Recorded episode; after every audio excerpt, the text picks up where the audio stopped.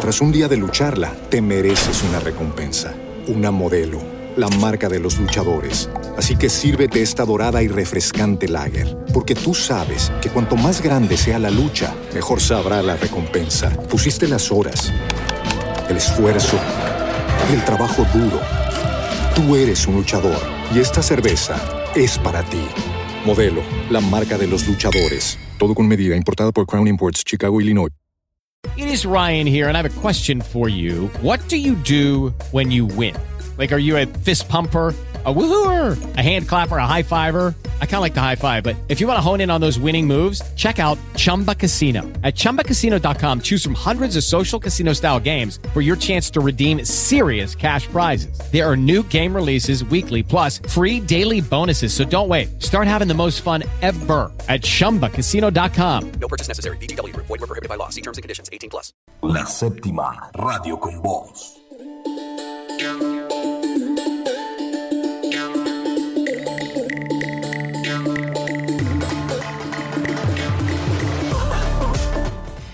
Eh, y como cada miércoles también a esta hora la tenemos a Lucila Lestrange, Lestrange, mira cómo te mandé la R, em, con la columna de mitos y leyendas. Lucila, ¿cómo estás?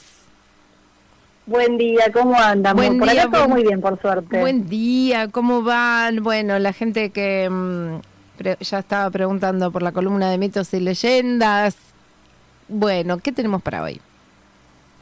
Bueno, hoy les voy a contar eh, la leyenda que tiene que ver con la fecha que estamos transitando, de la Navidad, y que es una leyenda que ha llegado a la mayoría de las casas porque persiste la figura de Papá Noel, ni más ni menos, ¿no? Que lo vemos por todos lados, decorando, eh, y quizás trepando alguna chimenea, en algunas casas también se puede ver, Sí. eh, y que le hace la ilusión siempre a, a los más pequeños. Y vamos a contar un poco su historia, cómo es que surge, eh, y como a mí me gusta siempre cortar con tanta dulzura, les busqué como uno que, que es más, más maligno, podemos decir.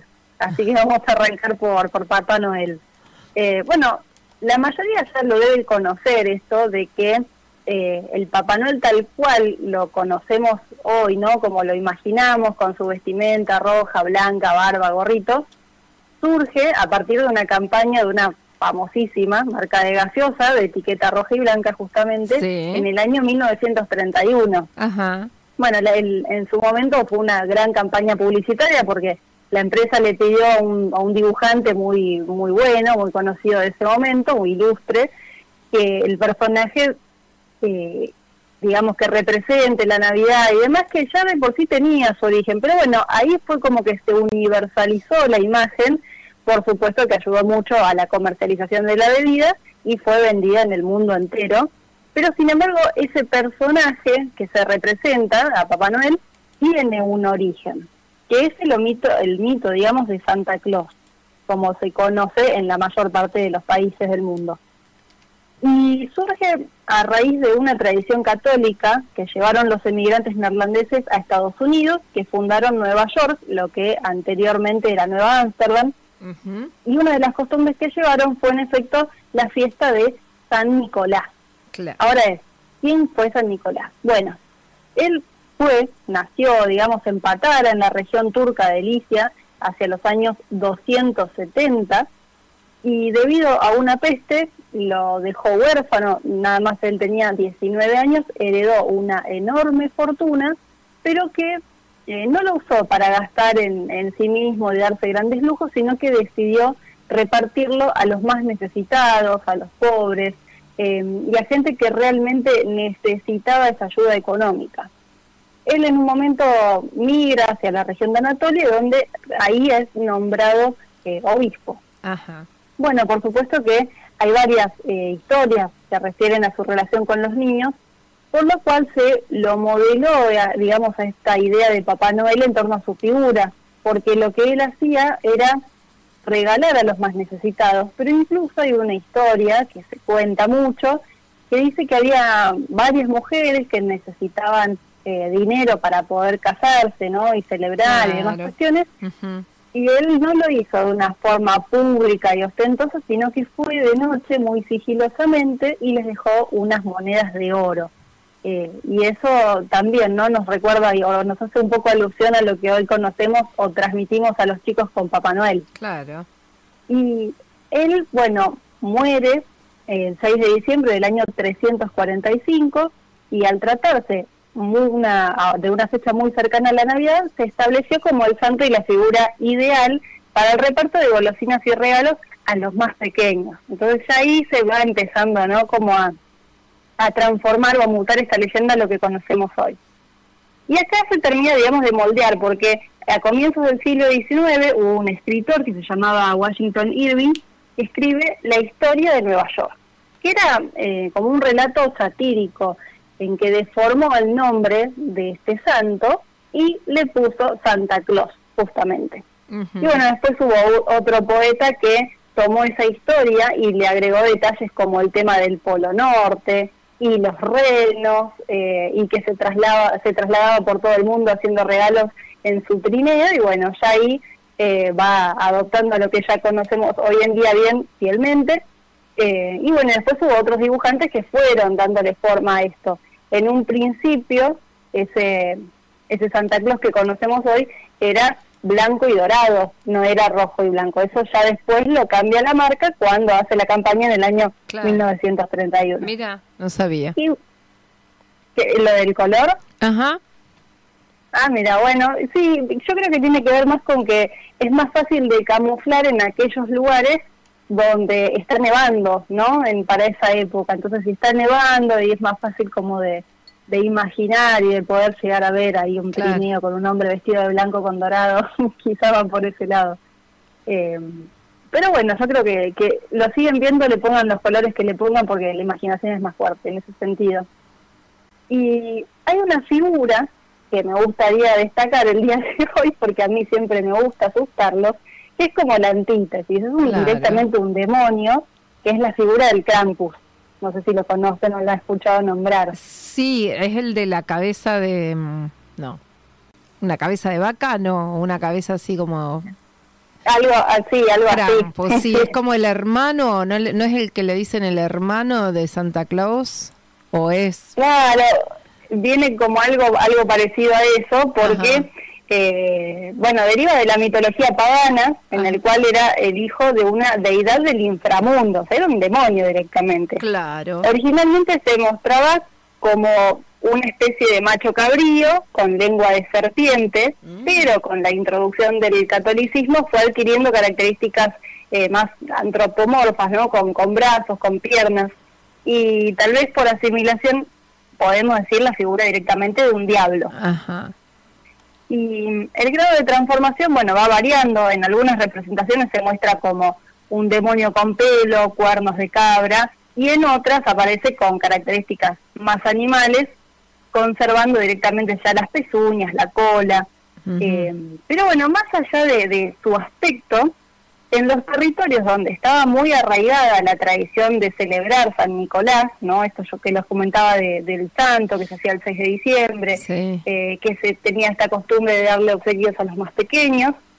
Bueno, en esos mismos lugares, especialmente en el noroeste de, de- de Europa, lo que hoy conoceríamos como, eh, a ver, Bélgica, Luxemburgo y Países Bajos, bueno, el Krampus se convirtió en un acompañante del santo, podemos decir, que traía regalos a los niños buenos a la noche, el 5 de diciembre, eh, pero los que habían sido malos eran castigados por Krampus directamente.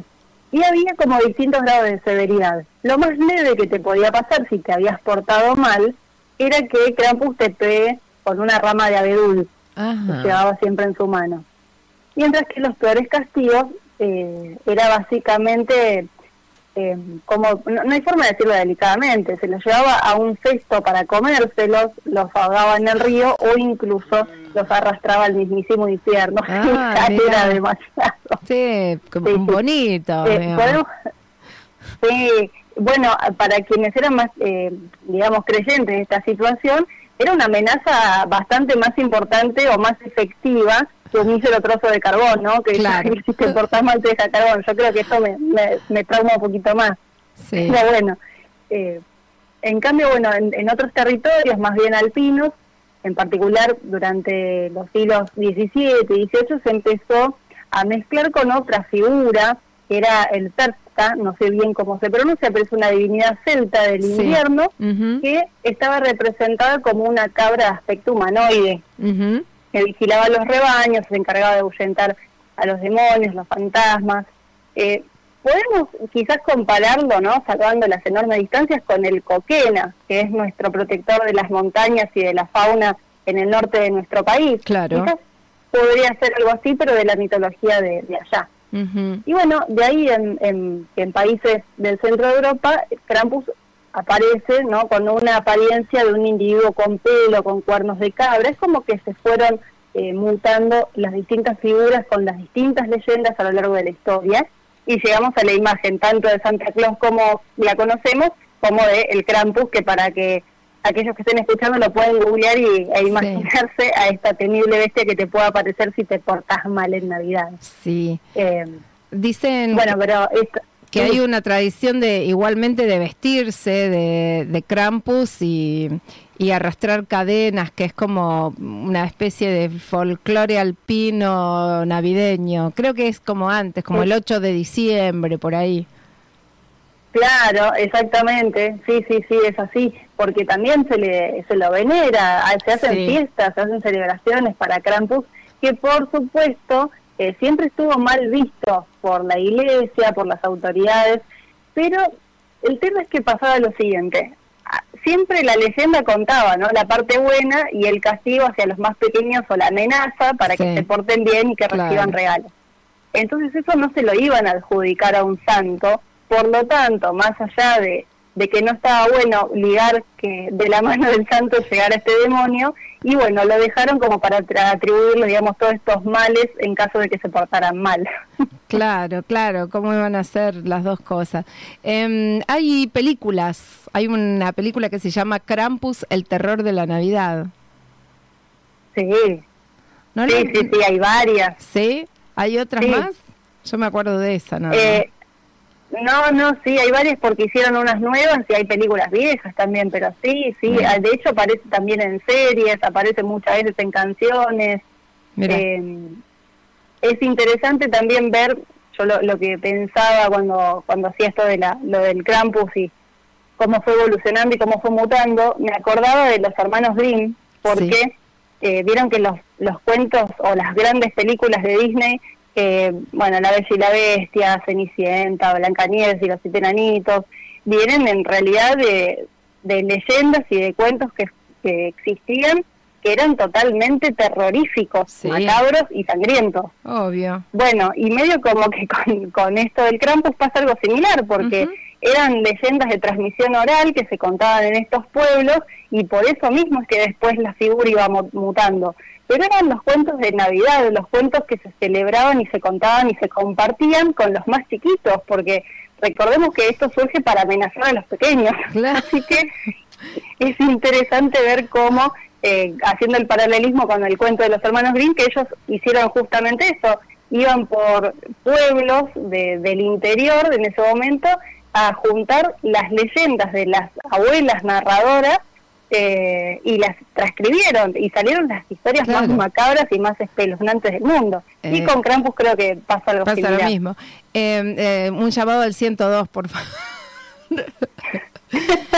o sea, eh, que el, ah, se le adjudicó a Santa Claus, eh, Santa Claus era el, mm, bueno, la imagen del santo. El chabón le dejaba las monedas de oro a las chicas para pagar la dote, ¿no? Claro, tal Era cual. sí, Para sí, sí. pagar la dote y, y que se puedan eh, casar, básicamente. Así es. Mira cómo viene Sí. todo el mandatito.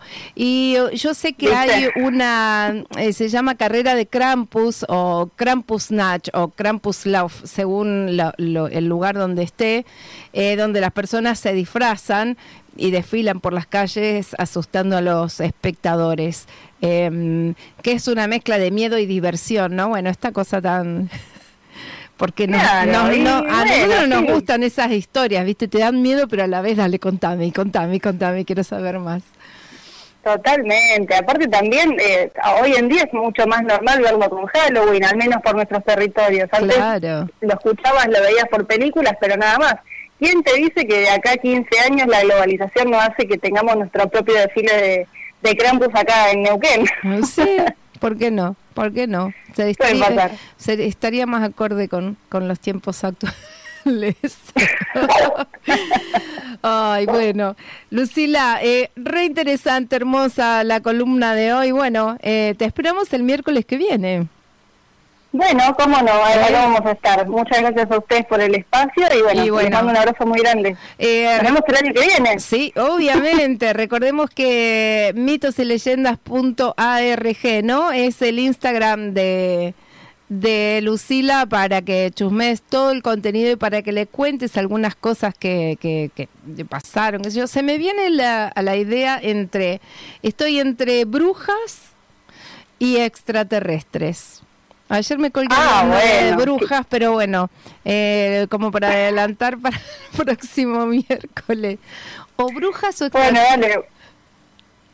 Perfecto. Bueno, ¿Eh? después eh, armamos una encuesta eh, por las redes a Dale. ver qué, qué vota la gente, qué tema le gusta más y, y tomamos uno de los dos. Dice eh, Ivana em, que en esas fechas las curanderas transmiten sus conocimientos y bueno, nada, que le enseñaron a curar el mal de ojo y algunos gualichos el 24, sí, el día como de, de los... Claro. de- Bueno, Toda la mística. Mi viejo le enseñó a mis hermanos, a mí también, eh, a curar el empacho en una cartita que se dejaba abajo del arbolito Ah, mira, en Navidad. mira, mira. Sí, Ah, se ah, tengo entendido que se puede hacer en, en Semana Santa y, en, en Navidad. así que sí. Eh, a mí me lo enseñaron, me lo hicieron escribir en un papelito, pero después me, me lo tenía que aprender y tirarlo y no me lo aprendí y me lo olvidé. Ah, bueno, estás en fecha para poder aprendértelo. Así que bueno, eh, bien, em, bueno, eh, mitos y leyendas.org y también tu canal de YouTube, Lucila. Sí, así es. Encuentran el podcast y el canal de YouTube como Mitos y Leyendas Argentinas. Y bueno, ahí está todo el contenido y en las redes vamos avisando todas las actividades como esta tan bonita que tenemos los miércoles. Bueno, dale. Eh, acá ya están pidiendo bru- brujas, ¿eh? En el chat. Bueno, vamos, vamos con brujas. Yo, yo creo que viene el mensaje subliminal para acá de cinco saltos. No sé por qué lo bueno. Ah, no, no, no, te juro que no, te juro que no. Igual me que eh, hablé de cinco saltos ayer, pero no, no, de brujas en particular. Hace tiempo que venimos eh, dando vueltas acá. La bruja pide brujas. claro, la bruja pide brujas, te dice Juan. Bien. Ah, muy bien, bueno, bueno, vamos con eso entonces, dale. Lucila, te mandamos un abrazo grande. Otro para ustedes, que estén muy bien, luego. Adiós, Beso. adiós. Lucila Lestrange, mitos y leyendas aquí en El Oro y Tras un día de lucharla, te mereces una recompensa, una modelo, la marca de los luchadores. Así que sírvete esta dorada y refrescante lager, porque tú sabes que cuanto más grande sea la lucha, mejor sabrá la recompensa. Pusiste las horas, el esfuerzo, el trabajo duro. Tú eres un luchador y esta cerveza es para ti. Modelo, la marca de los luchadores. Todo con medida, importada por Crown Imports, Chicago, Illinois. Hey guys, it is Ryan. I'm not sure if you know this about me, but I'm a bit of a fun fanatic when I can. I like to work, but I like fun too. It's a thing. And now the truth is out there. I can tell you about my favorite place to have fun Chumba Casino. They have hundreds of social casino style games to choose from, with new games released each week. You can play for free anytime, anywhere. And each day brings a new chance to collect daily bonuses. So join me in the fun. Sign up now at chumbacasino.com. No purchase necessary. Group. Void were prohibited by law. See terms and conditions. 18 plus.